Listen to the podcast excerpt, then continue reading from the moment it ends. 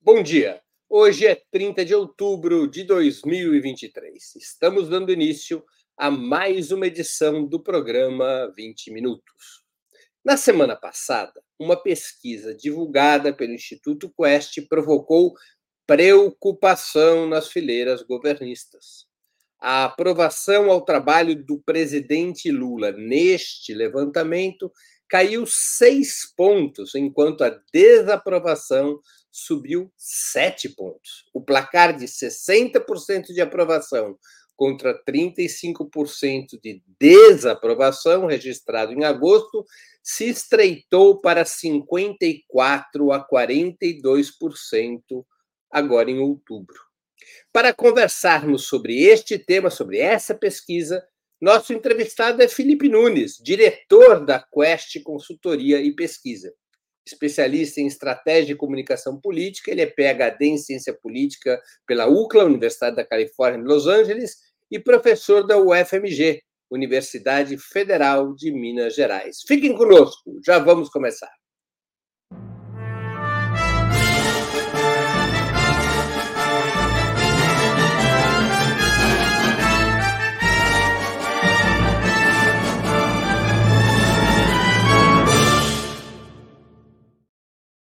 Bom dia, Felipe. Muito obrigado por aceitar nosso convite. Uma honra ter novamente sua presença no 20 Minutos. Na honra toda minha. Obrigado pelo convite, Breno. Tava com saudade. Felipe, como explicar essa, essa redução é, da vantagem entre quem aprova e quem reprova o presidente Lula, com uma queda deste saldo de 25 para 12 pontos, como a gente pode ver é, na lâmina da pesquisa que está na tela. O que aconteceu de tão relevante para um movimento aparentemente tão brusco?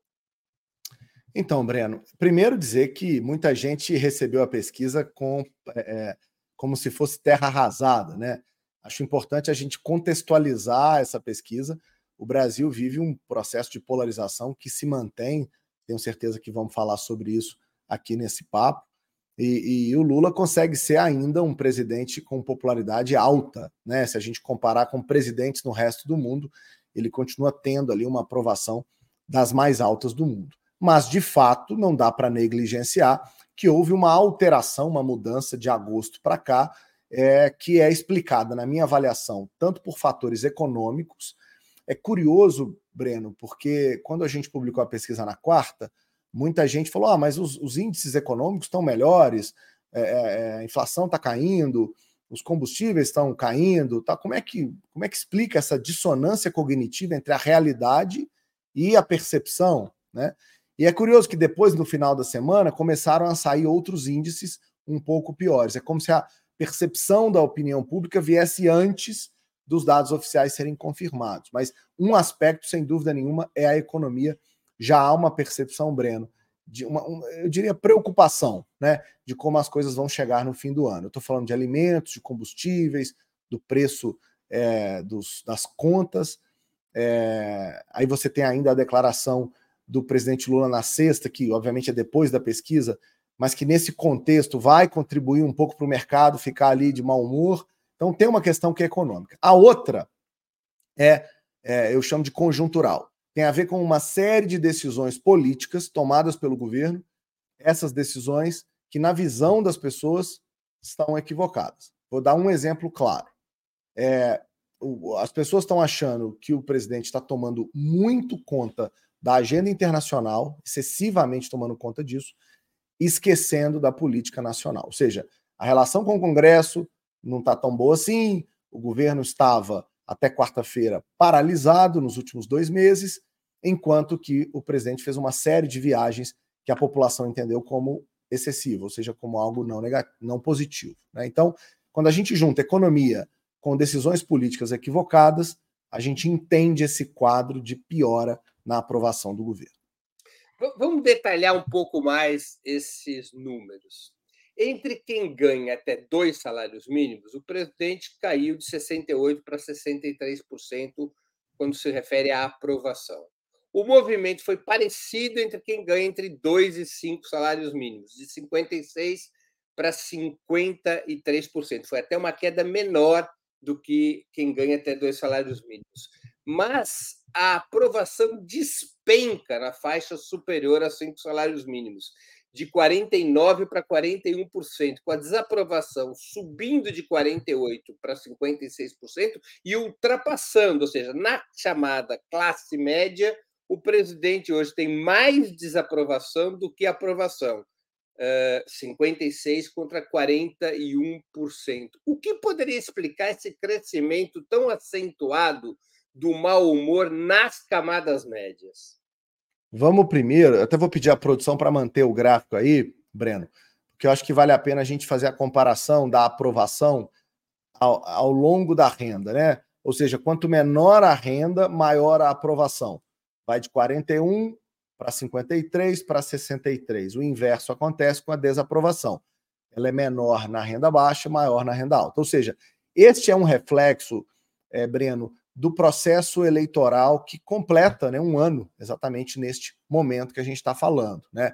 O grau de polarização política que a gente viu na sociedade ele é tão grande que ele não se esvaziou, mesmo depois de um ano da eleição mais competitiva que a gente viu. Agora, ela está expressa de maneira mais detalhada num público específico que é mais informado, que está mais incomodado com os rumos que o Brasil tomou nesses dois meses, é, que é exatamente esse público de renda mais alta, tá? Então, é, Marcelo Medeiros, né, publicou o, entre sobre ricos e pobres no Brasil para dar um tapa na cara da gente. Mais de cinco salários mínimos no Brasil é renda alta, altíssima, né? Quando a gente pensa em renda domiciliar, o que é uma tristeza grande. Mas é nesse público de renda média alta que há essa grande insatisfação. E ela está associada, é, é, Breno, a, a, a, esse componente político que eu falei, que é uma certa insatisfação com esse governo, uma desaprovação que tem a ver com uma não identidade com esse governo,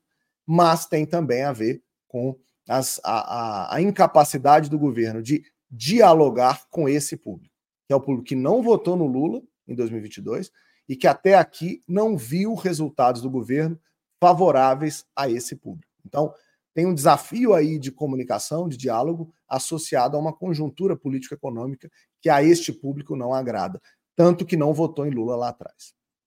Olha, porque esse público, ele vinha, eu vou pedir a produção manter o gráfico.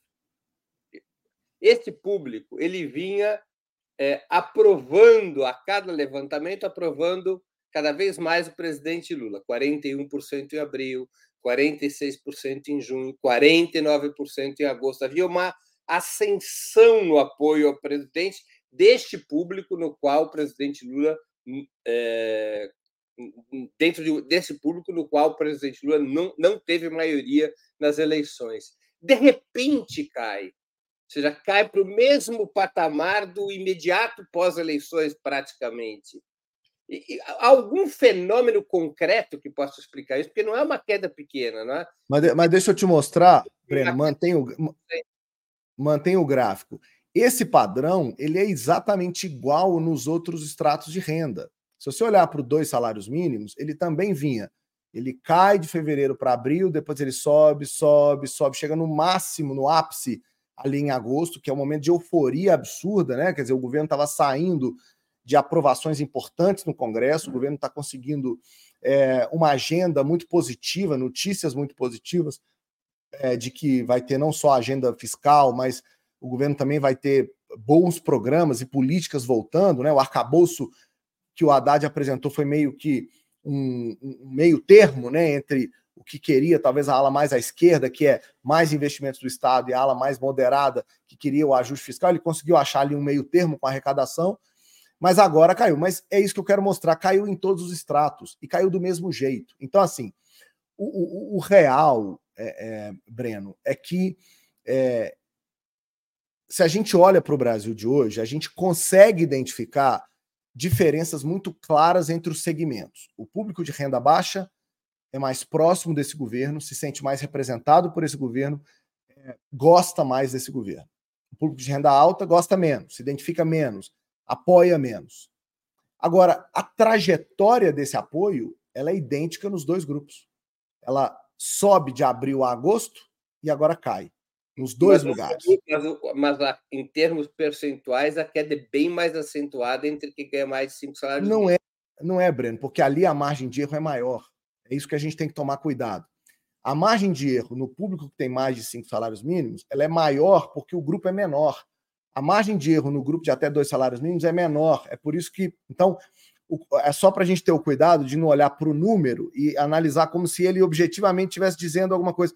Os, os, grupos são diferentes, né? O grupo de dois salários é quase 45% do Brasil. O grupo de cinco salários dá 23%, 24%. Então, é, embora pareça numericamente que a queda é muito brusca, na verdade, o padrão é muito parecido. E se a gente pegar esse relatório e mostrar ele em todos os segmentos, se você fizesse mesma análise para sexo, idade, escolaridade, região, mais ou menos em todos os lugares a gente vai ver o padrão parecido, que é de fevereiro até a, é, de abril, desculpa, até agosto, o governo foi melhorando e de repente o governo parece que perdeu o rumo. De abril, de agosto para agora outubro, a, o sentimento mudou, o humor mudou, as pessoas estão mais insatisfeitas, estão mais incomodadas. No geral, não dá para identificar um grupo específico em relação a isso. É, de Embora. Um outro pode, pode Perdão, perdão, não queria te interromper. Não, vamos embora, bora.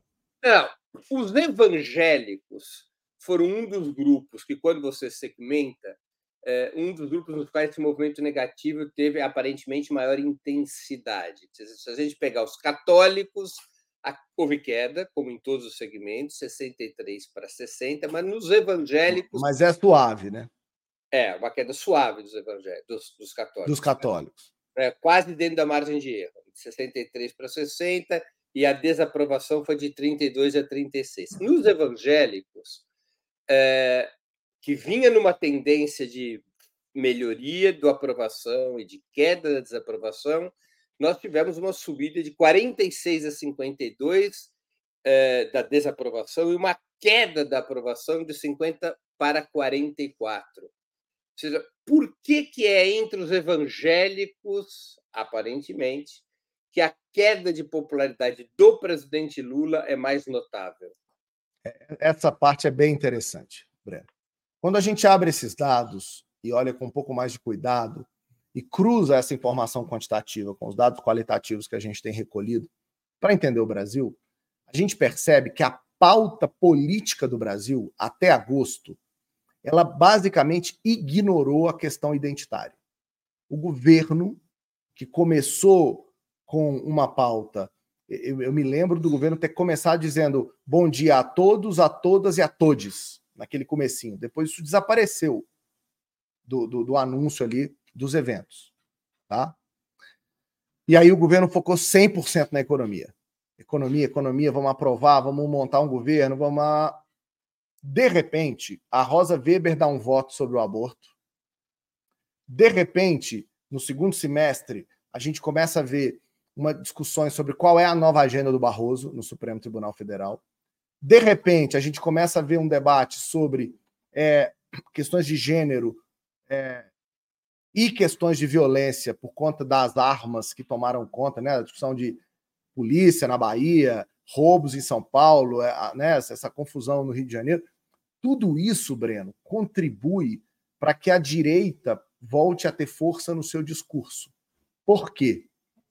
Quando o debate é econômico apenas, o governo tem chance de dialogar com quem não votou nele. Quando o debate é sobre costumes, valores e crenças, é impossível estabelecer o debate sobre os dois lados. Porque esses temas dividem a sociedade, em especial os evangélicos dos católicos, de maneira muito dramática.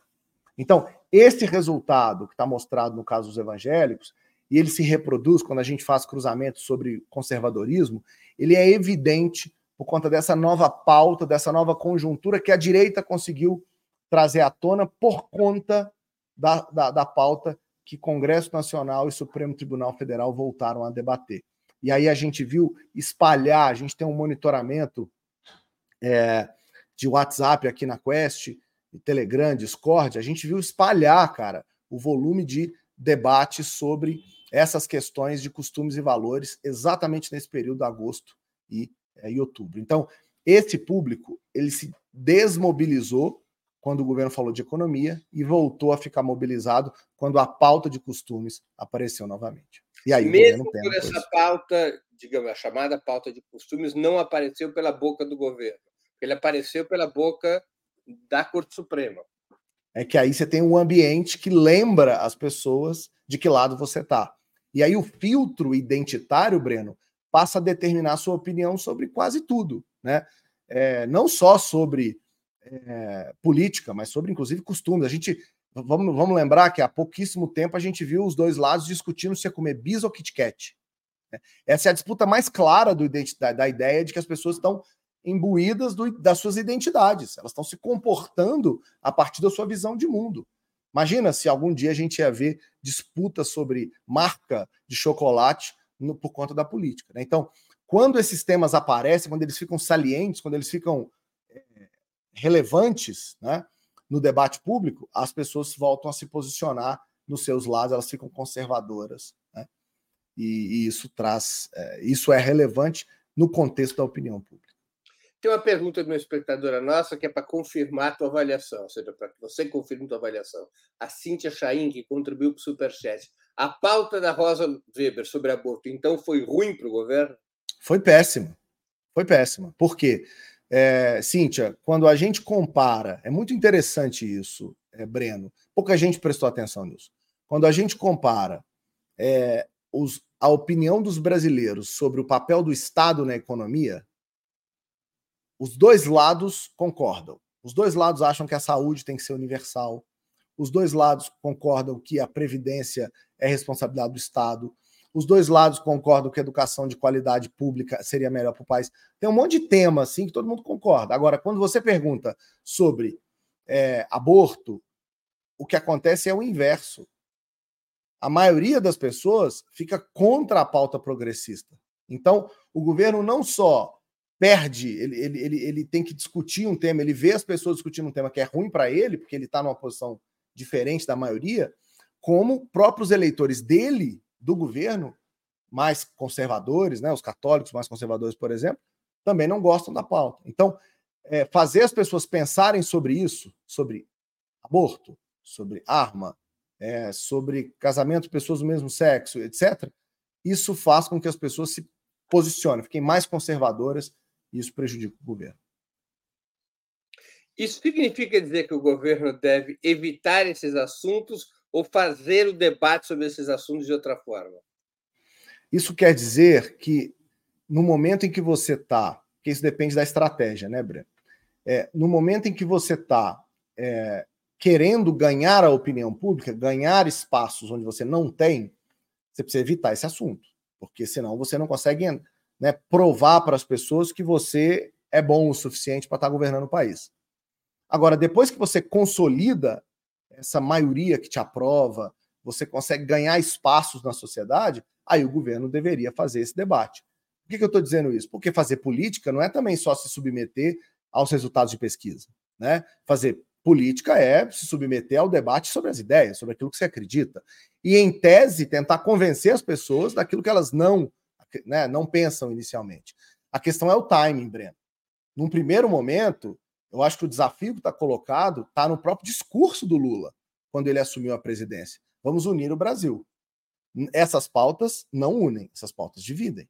O que pode unir o Brasil são pautas econômicas que mostrem resultados concretos e façam com que as pessoas se sintam é, representadas pelo bem-estar produzido pelo governo. Então, é uma questão de momento, né? Eu acho que o momento não é o momento para essa discussão.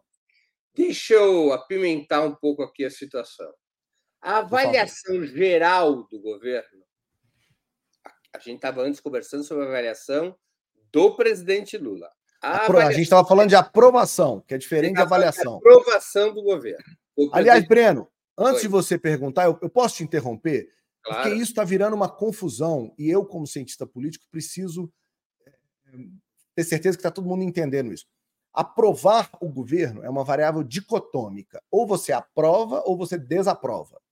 A gente usa a aprovação como uma ferramenta para pensar o segundo turno de uma eleição. Ou seja, se a aprovação está maior do que 50, o governo tem chances de ganhar um segundo turno. Mas para que serve a avaliação do governo? Porque a primeira pergunta é: você aprova o governo, você aprova o trabalho feito pelo presidente Lula? O outro é: você avalia, como você avalia o trabalho feito pelo governo Lula? Tá? Então, por que, que a avaliação é diferente de aprovação? Porque aqui você tem cinco opções. Você pode achar o governo ótimo, bom, regular, ruim ou péssimo. Essa medida é a medida do primeiro turno. Geralmente, os governos no primeiro turno têm o percentual de avaliação positiva que o governo dele tem. Então, é diferente a gente olhar para aprovação e para avaliação. É, os veículos de imprensa têm confundido isso, têm chamado. O governo tem aprovação de 38, nesse caso desse gráfico. Não é verdade. Nesse caso, a gente está dizendo que o governo tem avaliação positiva de 38%. A aprovação é de 54%. Desculpa ter feito esse parênteses não, chato, não, não, mas ele é importante. Você, você, facilitou minha vida, porque eu vou fazer uma pergunta que tem a ver com isso e que é bom tomar essa cautela que você demandou, ou seja, de separar o que é a aprovação do que é a avaliação. De toda maneira, a avaliação geral do governo, a avaliação positiva do governo, nesse gráfico que está na tela, caiu de 42% para 38% né? é o que está em azulzinho, a avaliação positiva. Enquanto a percepção negativa subiu de 24 para 29. Eu estou neutralizando o que é regular. Certo. A avaliação do governo teria piorado menos do que a imagem presidencial? Não, não. Essas, essas duas curvas elas são diferentes nos números simplesmente por uma questão matemática, porque num caso a gente está falando de aprovação e no outro caso de avaliação. Duas né, duas opções contra cinco opções que a gente acaba é, transformando em três para facilitar essa análise. É, o, o, a imagem do governo Lula ela é 97% correlacionada com a aprovação do trabalho do Lula. Essas duas coisas, Breno, andam assim, para e passo. Ou seja, nesse momento não dá para dissociar uma coisa da outra. É, o que me parece lógico, porque o governo é tão centrado no Lula, as decisões, é, é, é, as falas, a comunicação, é tudo tão centrado na figura do presidente. Né? Os ministros têm tido um papel muito coadjuvante nesse governo. Né? Dificilmente você vê um ministro se colocando, é, digamos assim, numa questão mais é, frontal. Acho que o Haddad, que é o considerado o melhor ministro do governo até hoje, até aqui nas pesquisas, é, ele é que talvez tenha sido né, falado mais, se expressado mais, mas no geral é Lula. Então essas duas avaliações, Breno, elas estão andando uma do lado da outra. E por que que isso é importante? Porque erros e omissões do presidente recairão sobre a imagem do governo. E vice-versa. Erros e omissões do governo recairão sobre a imagem do presidente. Então, essas duas questões, essa centralização da imagem que faz a aprovação e a avaliação tá tão andando tão junto, aumentam os riscos e os custos do governo. Porque qualquer desvio acaba se desfazendo nos dois pilares, o governo e o presidente. Então, é, ou seja, o governo está trabalhando no, na navalha, no fio da navalha, com muito mais risco do que quando o governo tem uma lógica que é diferente da do presidente. Tem uma, temos aqui uma pergunta de um espectador, o Rafael Eduardo Monteiro da Silva, contribuiu com superchats.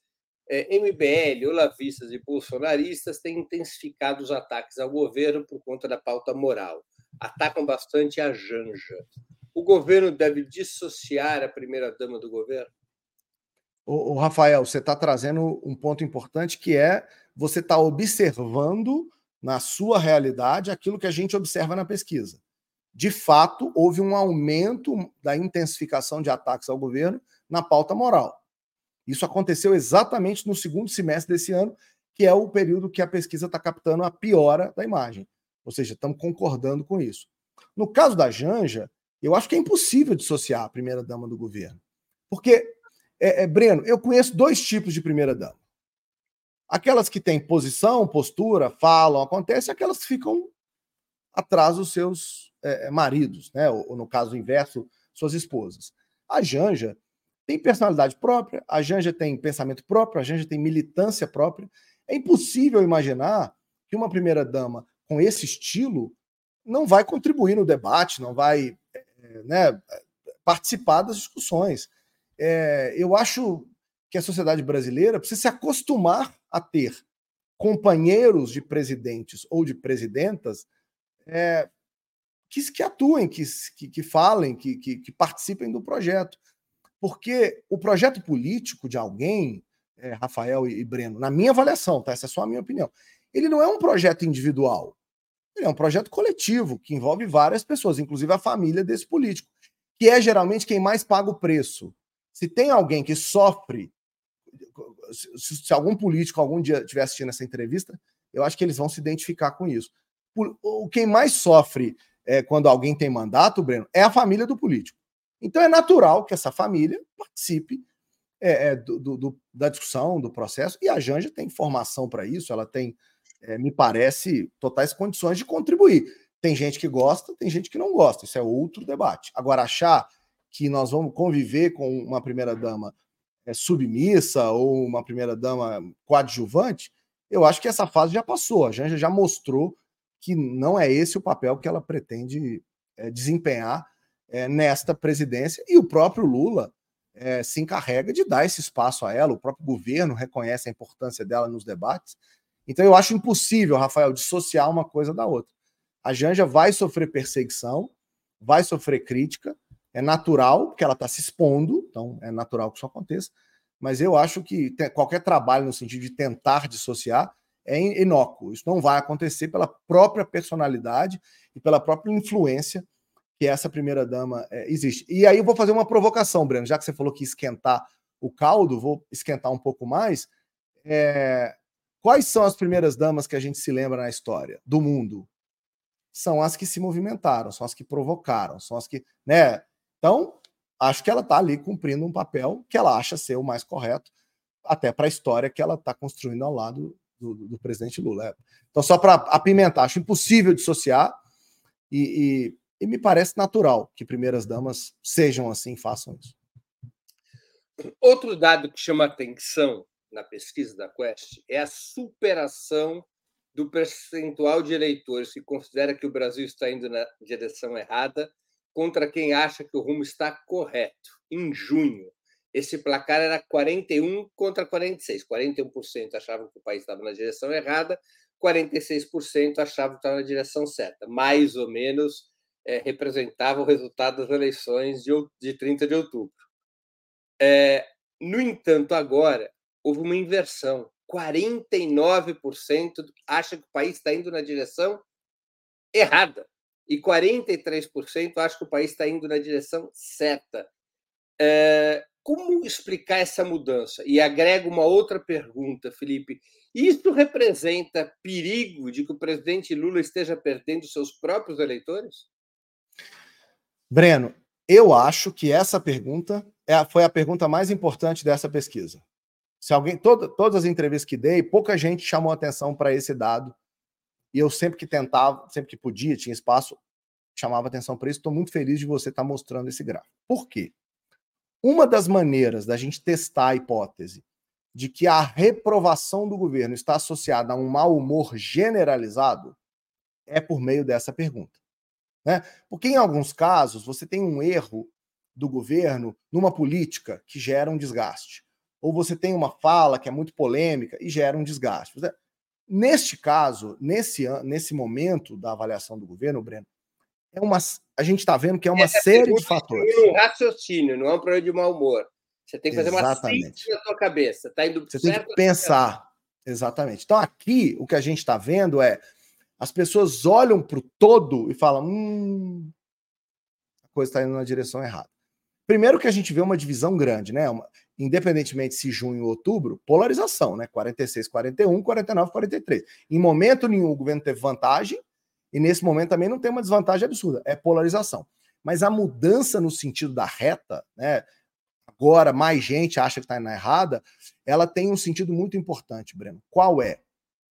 Minha avaliação é que quando a gente, quando o Congresso saiu de férias em julho, parecia que o governo estava numa direção muito clara, muito certa. Tinha uma agenda dada, tinha um sentido de por que estava fazendo aquilo, é, as falas do presidente, as falas do Haddad, a comunicação na publicidade. Ou seja, havia um sentido que, combinado com o desastre da imagem do Bolsonaro ali naquele momento, que você tem joia, você tem a energibilidade, você tem os você tem um monte de coisa junto que piora a imagem do Bolsonaro e ajuda o Lula naquele momento a levar o Brasil para um caminho certo.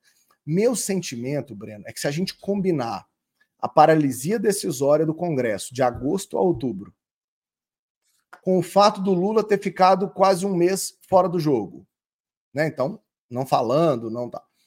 Associado a esse mau humor generalizado que as pessoas estão, por conta de guerra, por conta de não tá, não tá tão otimistas mais, tá? Quando a gente junta tudo isso, a gente vê o, cidadão raciocinando que as coisas estão na direção errada. E isso influencia o eleitor do Lula e o eleitor do Bolsonaro. Os dois eleitores, é, é se a gente abre esse 49, a gente vê que os dois têm mais eleitor do Bolsonaro do que do Lula, mas tem um pedacinho do Lula ali que também está olhando com certa cautela esse processo. Então, é, acompanhar a evolução desse indicador, Breno, vai ser fundamental agora em dezembro. Se o governo vai ser capaz ou não de a, começar a aprovar pautas no Congresso, o Lula retomar um discurso de, de, otimismo positivo, os números da economia né, reagirem positivamente. Ou seja, se isso acontecer, a gente deve ver as pessoas se realinhando de novo com a direção do país. Mas nesse momento, nesse outubro, o governo vive uma situação que é muito ruim, que é de estar tá levando o país para uma direção que não é a esperada pelas pessoas. Antes de continuarmos, eu queria pedir a vocês que contribuam financeiramente com a Operamundi. Há seis formas de fazê-lo. A primeira é a assinatura solidária em nosso site, operamundi.com.br barra apoio. A segunda é se tornando membro pagante em nosso canal no YouTube. Basta clicar em Seja Membro e escolher um valor no nosso cardápio de opções. A terceira forma de colaboração é através do Super Chat. A quarta, nos enviando um super sticker. A quinta é através da ferramenta Valeu, valeu demais quando assistir aos nossos programas gravados. E a sexta forma de colaboração é através do Pix. Nossa chave no Pix é apoia.operamundi.com.br. Vou repetir. Nossa chave no Pix é apoia.operamundi.com.br. Além dessas seis formas de contribuição, lembre-se sempre de dar like, de clicar no sininho de compartilhar nossos programas com seus amigos e nos seus grupos. Quem ainda não estiver inscrito em nosso canal, essa é a hora de fazê-lo. Quero reforçar o pedido de apoio a vocês pelo momento que nós estamos atravessando, em função da cobertura que Opera Mundi faz do conflito entre Israel e o povo palestino, nós temos sido sucessivamente atingidos por medidas de desmonetização do canal. Nessa hora, nós precisamos do apoio de vocês, nossos leitores e espectadores, para manter o canal e poder desenvolver um jornalismo com cada vez mais independência e mais qualidade. Portanto, peço a vocês que façam um esforço extra e contribuam financeiramente com a Opera Mundi através de uma dessas seis possibilidades que eu lhes tenho. Muito obrigado a todos e a todas que puderem nos apoiar nesse momento. Felipe, você acha que a posição do governo brasileiro sobre o conflito entre Israel e o Hamas teve impacto relevante, mesmo estando equilibrado o resultado nas listas de boas e más notícias? Se a gente olhar, eu vou pedir para a produção colocar a lâmina na tela, quando lista quais foram as más, boas notícias do governo, a posição em relação ao conflito Israel-Hamas é citado. E quando com 7, 7% de citações com boas notícias, né? vai subir aqui, ó. Mais positiva, posição brasileira no conflito Israel-Hamas é a segunda melhor colocada. Depois da Bolsa Família, vem a posição brasileira no conflito Israel-Hamas. Mas quando vai para a lâmina de quais são as notícias negativas, também está ali a posição brasileira no conflito Israel-Hamas com 6% das citações. Este tema, mesmo estando equilibrado entre boas e más notícias, ele teve relevância nos resultados gerais da pesquisa e na queda da aprovação do próprio governo? Ô, Breno, eu vou, eu vou abusar da sua, da sua produção, porque eu quero responder essa pergunta mostrando outros dois gráficos, se você me permitir. Pode ser? Claro. Perfeitamente. Então, eu vou pedir a, a, a produção que está aí nos ajudando para colocar, por favor, na página 32 do relatório. Veja você, Breno, o que, que vai acontecer. Quando eu perguntei para as pessoas de maneira estimulada, você ficou sabendo sobre os ataques do Hamas a Israel? Não há nenhuma notícia, nenhuma notícia de todas as que nós listamos na página 32 e depois na página 33 com maior visibilidade do que essa. Nenhuma. Então, as pessoas estão informadas, elas estão sabendo, tanto quanto ficaram sabendo, por exemplo, das chuvas e das enchentes no Rio Grande do Sul. Então, aqui a gente tem uma ideia de que esse assunto é um assunto que realmente está pegando. Agora vamos para a página 62 e a gente vai entender por que, que eu digo que sim, que a questão do conflito influenciou a aprovação do governo. Primeiro, por um lado, os brasileiros concordam que o Lula conversar com o país do Oriente Médio para retorno dos brasileiros é uma ação positiva que a disponibilização do avião para resgatar os brasileiros é uma ação positiva, que a postura de priorizar o resgate dos brasileiros é uma ação positiva. Mas quando eu pergunto a postura do Lula diante do conflito, o resultado é bem diferente. Está 35 a 23. Divide. Por quê, Breno? Passa um slide, por favor. 63. Quando eu pergunto se o Brasil está certo em não classificar o Hamas como terrorista, 57% diz que não. Ou seja, o que a gente está percebendo é que os brasileiros apoiam a posição pacifista, mas rejeitam a não declaração terrorista por parte do presidente. Pelo menos num primeiro momento. Então, por que, que isso é importante? Na per... pra... pergunta, desculpa. Na pesquisa, houve uma pergunta se o presidente está certo em qualificar a ação de Israel como genocida?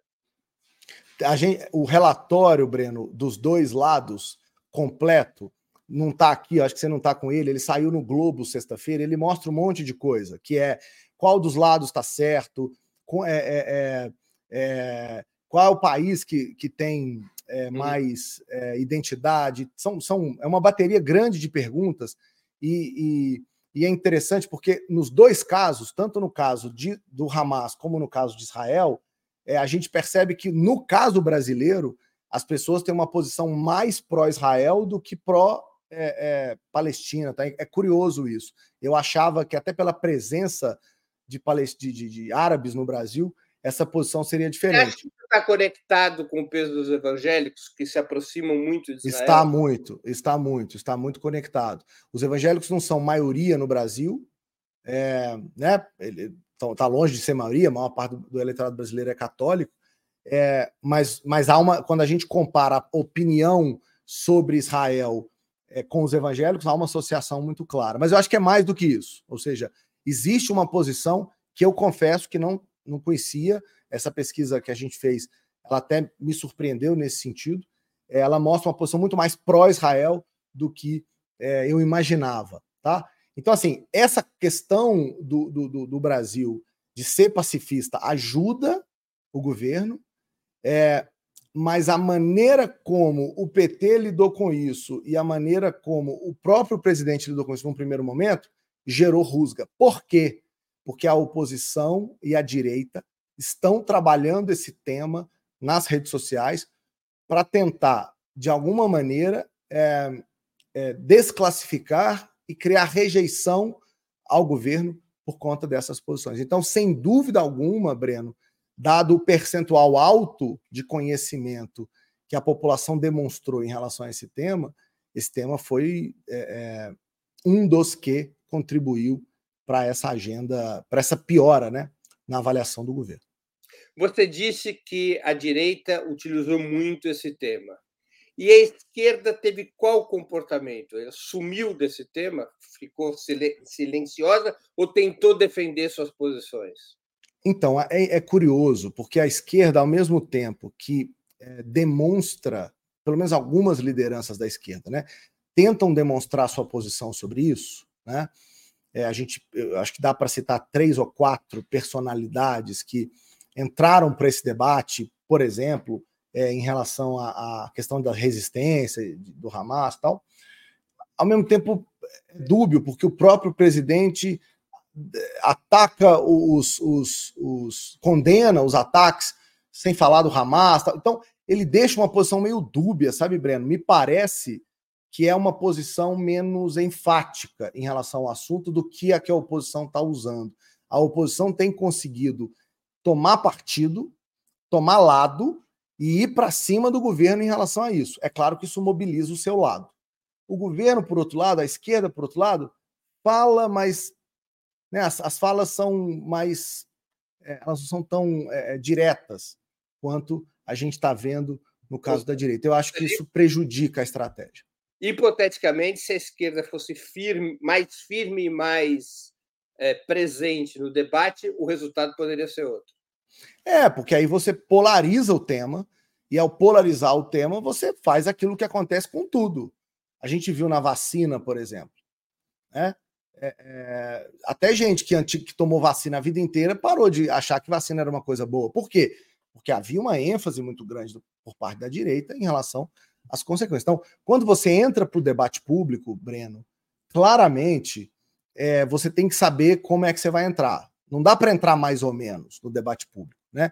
Se vai tomar partido, tem que tomar partido mesmo. Né? Do contrário, você fica fraco.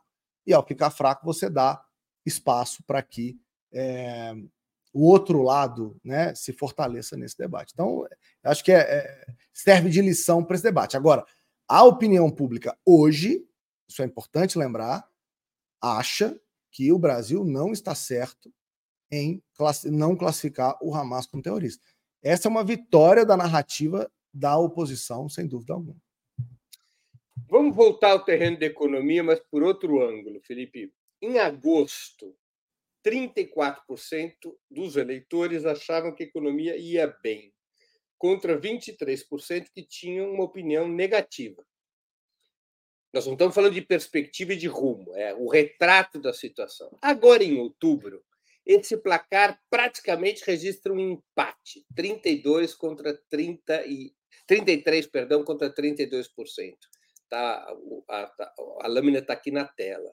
Como justificar esse resultado com o PIB crescendo acima de 3%, o desemprego caindo e a inflação também? Quer dizer, os, os três grandes vetores da formação do pensamento econômico parecem estar e continuam estando a favor do governo.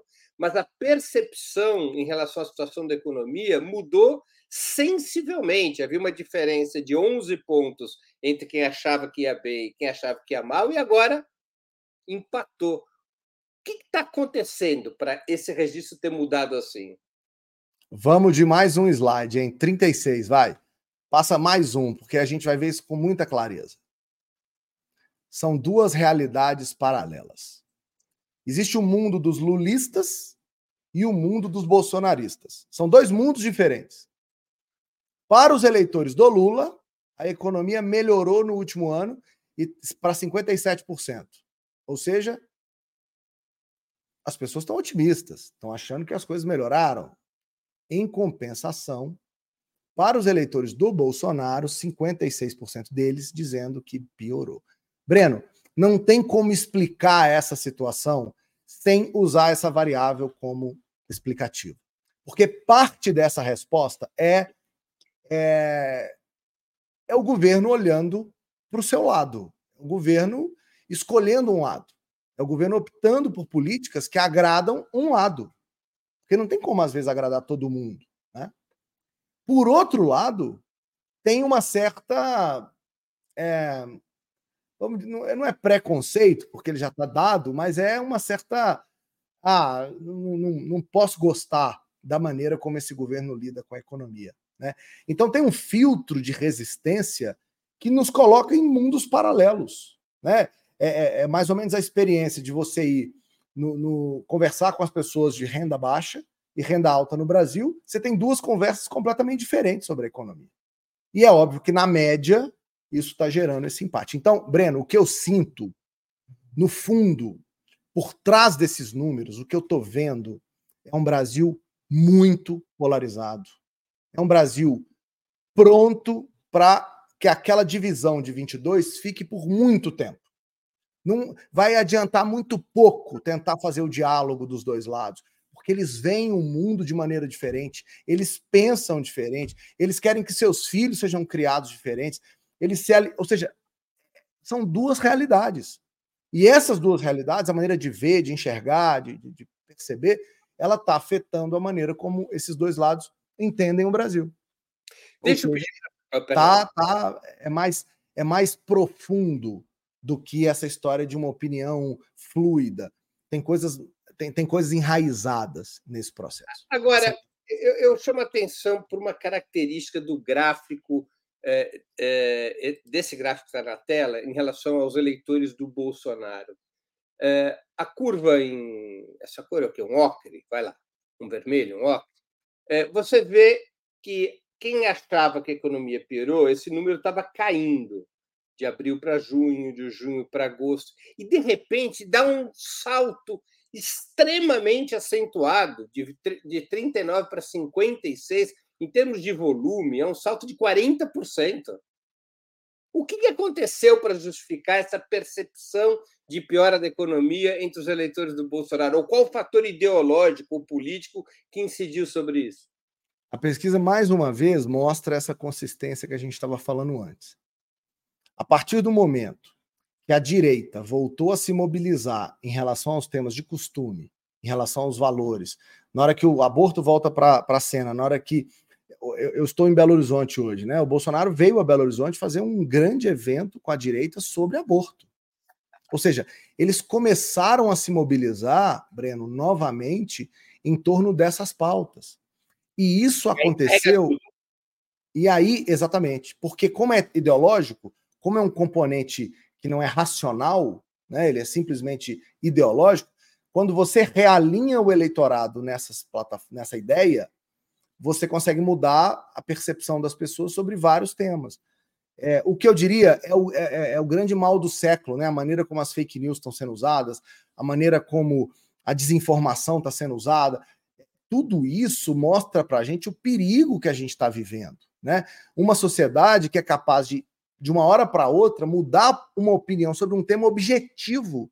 Porque a economia, Breno, é objetiva. Não tem como você discutir com o número do PIB, do desemprego, da inflação. Mas no mundo de hoje, em que as pessoas se informam sobre aquilo que elas querem para reforçar suas opiniões, é possível mudar a percepção do que é verdade ou mentira, inclusive sobre, é, inclusive em relação a um tema tão objetivo como a economia. Então, essa mudança, e foi muito legal que você reparou isso, né? Tem, até agosto, o governo estava imune, o governo estava conseguindo é, passar ileso dessa polarização ideológica. Quando o segundo semestre aparece, o Supremo começa a pautar temas, a direita começa a pautar esses temas no Congresso, isso inunda as redes sociais, a gente vê uma mudança na percepção que é concentrada no bolsonarismo. Você vê que o eleitor do Lula mudou, mas pouco. Tem um pequeno aumento da piora ali, de 8 para 12, mas é pequeno. O significativo está no eleitor do Bolsonaro.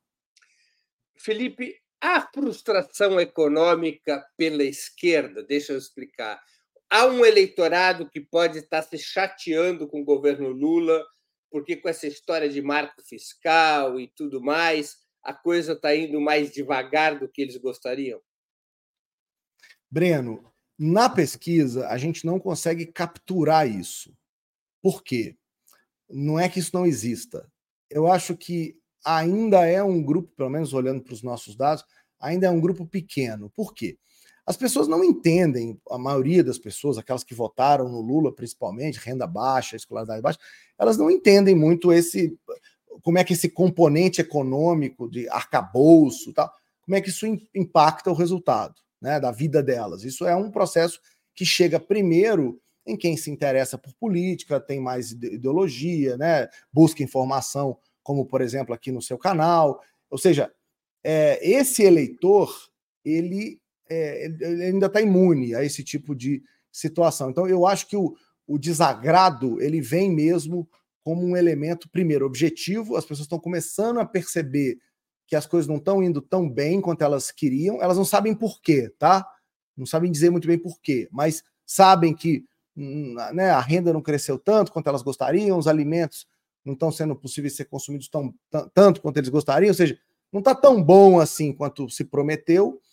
É, não, não se sabe por quê, mas o componente ideológico é que hoje é o mais importante para explicar essa mudança de perspectiva. Então é fora, digamos, da bolha do Lula, não é tanto dentro. Felipe, um ano depois da eleição do presidente Lula, as estruturas de polarização se mantêm intactas? Se mantém. E eu vou dar dois, eu vou dar dois exemplos.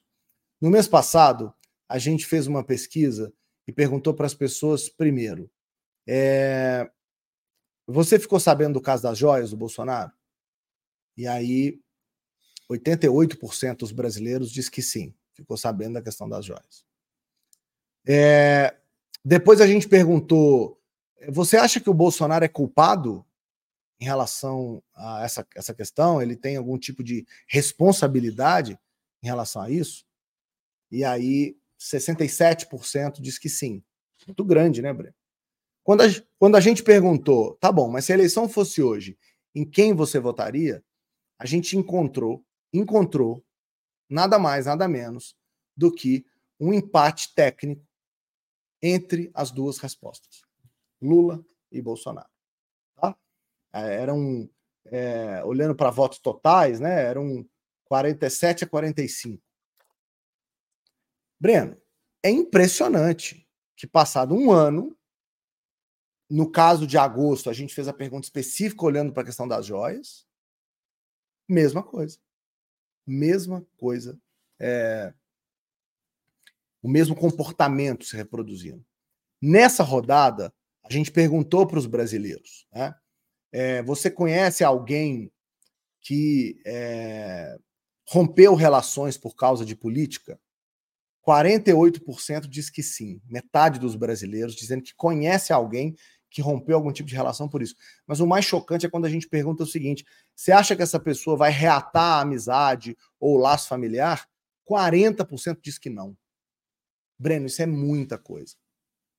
Então, não é só. Um país relativamente despolitizado como o nosso é. É. Não, é, é, eu acho que o ponto é exatamente a necessidade da gente refazer o pressuposto. Porque até aqui, todo mundo interpretou o Brasil como despolitizado, como desinteressado. Isso está mudando. Só que está mudando de um jeito que está nos jogando num lugar que não necessariamente é o melhor lugar. Quem politizou o país foi a direita?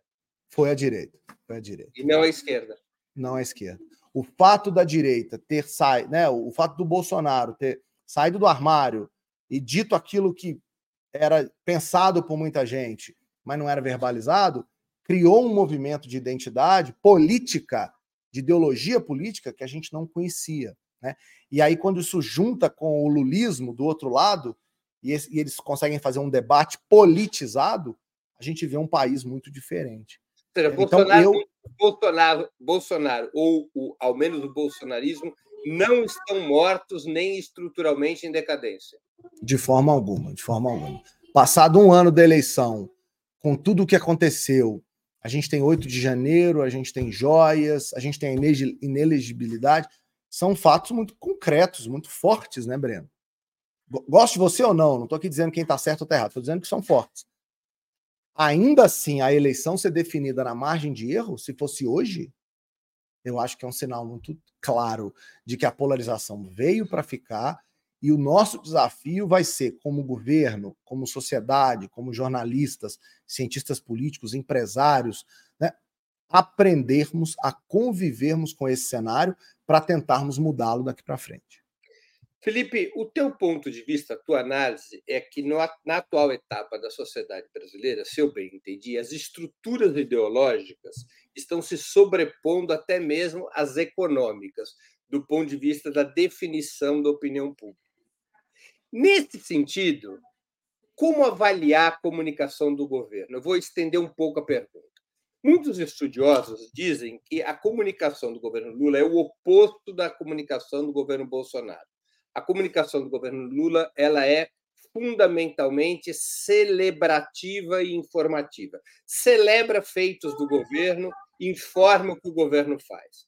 a comunicação do Bolsonaro era essencialmente ideológica. Ela fazia permanentemente um embate político-ideológico em torno dos valores nos quais o bolsonarismo acredita e contra os valores de esquerdas.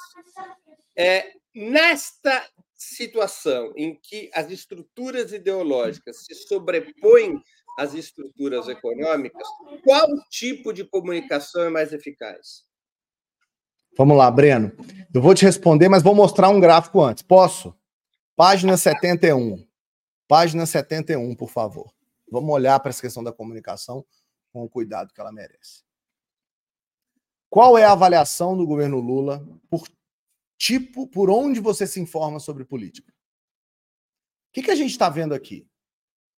Na televisão, para quem diz que se informa pela TV, 46% avalia o governo como positivo, 21% como negativo. Para quem se informa em rede, sites, blogs e portais, a realidade é inversa. A avaliação do governo é uma avaliação negativa. 39 e 41. Obrigado. Esse gráfico já, já contextualiza o tamanho do desafio. O que acontece hoje, Breno, é que a imprensa tradicional de TV está conseguindo usar o método tradicional de comunicação, de anúncio e celebração, como você disse, para entregar para esse público de mais baixa renda esse tipo de informação. Mas a guerrilha, aquela que faz o debate ideológico, aquela que faz o debate de ideias, que contrapõe visões de mundo, essa o governo não está conseguindo alcançar. Tá? É, olhando para esses dois gráficos, comparando TV, rede, sites e blogs, não dá nem para discutir o, o desafio que está colocado para os próximos anos do governo.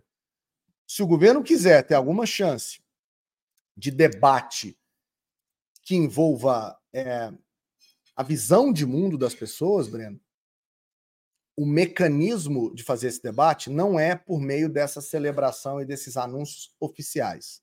É por meio de um embate de ideias, é por meio de um embate de é, visões de mundo. E esse embate e e esse trabalho de debate político ele é feito muito mais nas redes sociais do que é, na televisão. Então, é, é, curioso perceber, Breno, que, primeiro, é, a comunicação mudou e o governo vai ter que se adaptar com essa mudança da comunicação. Se ele quiser, se o governo quiser fazer um debate é, para ganhar opinião pública, ele vai ter que não só usar esse mecanismo tradicional, que hoje é muito forte na televisão, no meio tradicional, mas ele vai ter que aprender a fazer isso da outra, de uma outra maneira, que é fazendo o debate do enfrentamento, fazendo o debate é, das questões que são relevantes e importantes para as pessoas, mas também nesse outro meio, que são os sites, os blogs e principalmente as redes sociais. Então, nesse então tem um aprendizado aí grande. Fazendo o enfrentamento político-ideológico. É, vai ter que ser, não tem jeito sem um enfrentamento ideológico, não tem. Sem enfrentamento político, você não, você não persuade ninguém, você não convence ninguém. Tem uma pergunta de uma espectadora nossa, vai ser a última pergunta do dia, da nossa, nossa entrevista. A Luzia Mercedes Gomes contribuiu com o Superchat. Por que Lula não usa as TVs abertas para pronunciamento oficial? Com isso, garantiria apoio popular, mostrando para a população quem impede a taxação dos ricos. Luzia, eu não tenho essa resposta. Essa, resposta, essa pergunta vai ter que ser feita quando o Breno entrevistar alguém do governo, né? Eu não sei. É, de fato, os pronunciamentos oficiais são instrumentos que foram muito usados no governo Bolsonaro e até aqui foram usados de maneira mais institucional, né? Vamos lembrar o famoso pronunciamento do Bolsonaro em relação às vacinas, em que ele nega é só uma gripezinha, a questão da Covid e tal. E foi um, aquilo foi um pronunciamento político, né? Mais do que é, é, é, mais do que institucional. O Lula tem adotado uma postura um pouco diferente. Agora, por que, que ele não usa? Aí o governo é que vai ter que responder, eu não sei. Você acha que o governo acaba se desgastando por essa opção, aparente opção, de uma baixa intensidade na disputa política ideológica? Porque eu acho que talvez haja o seguinte cálculo: se a gente baixar o tom, despolariza a sociedade esse caminho não está funcionando. O ponto é o seguinte: vamos. É, é que para o governo Bolsonaro era mais fácil fazer o, o, o, trabalho ideológico, porque a maioria da sociedade brasileira é conservadora. No caso do governo Lula, é um paradoxo, porque ele, ao fazer o debate ideológico, ele só amplia a, o seu prejuízo, porque as pessoas, a maior parte, como eu disse, é conservador. Então é, é mais difícil para o governo estar nesse lugar mesmo. Né? A diferença, Breno, para mim, é o papel que o governo tem e o papel que os partidos políticos, os movimentos políticos têm nesse processo. Assim, o que me espanta é que não haja um debate político mais forte é, por parte dos políticos. O governo está tentando surfar na onda do, do né, da, da questão econômica e tal, para ver se ali ele consegue melhorar o seu, o seu desempenho nesse sentido, eu acho que ele está até fazendo o que ele pode, sabe, Breno? É, é, é, sendo muito honesto aqui, acho que ele está tá surfando onde ele consegue. É que essa polarização é tão grande que nós vamos precisar de anos e anos de debate político para tentar convencer a sociedade de outro modelo, que não esse, que é um modelo muito conservador. Então, é, é esse é um governo que luta contra uma sociedade conservadora. É difícil estar nesse lugar. Né? A situação é perigosa, Felipe, para o governo?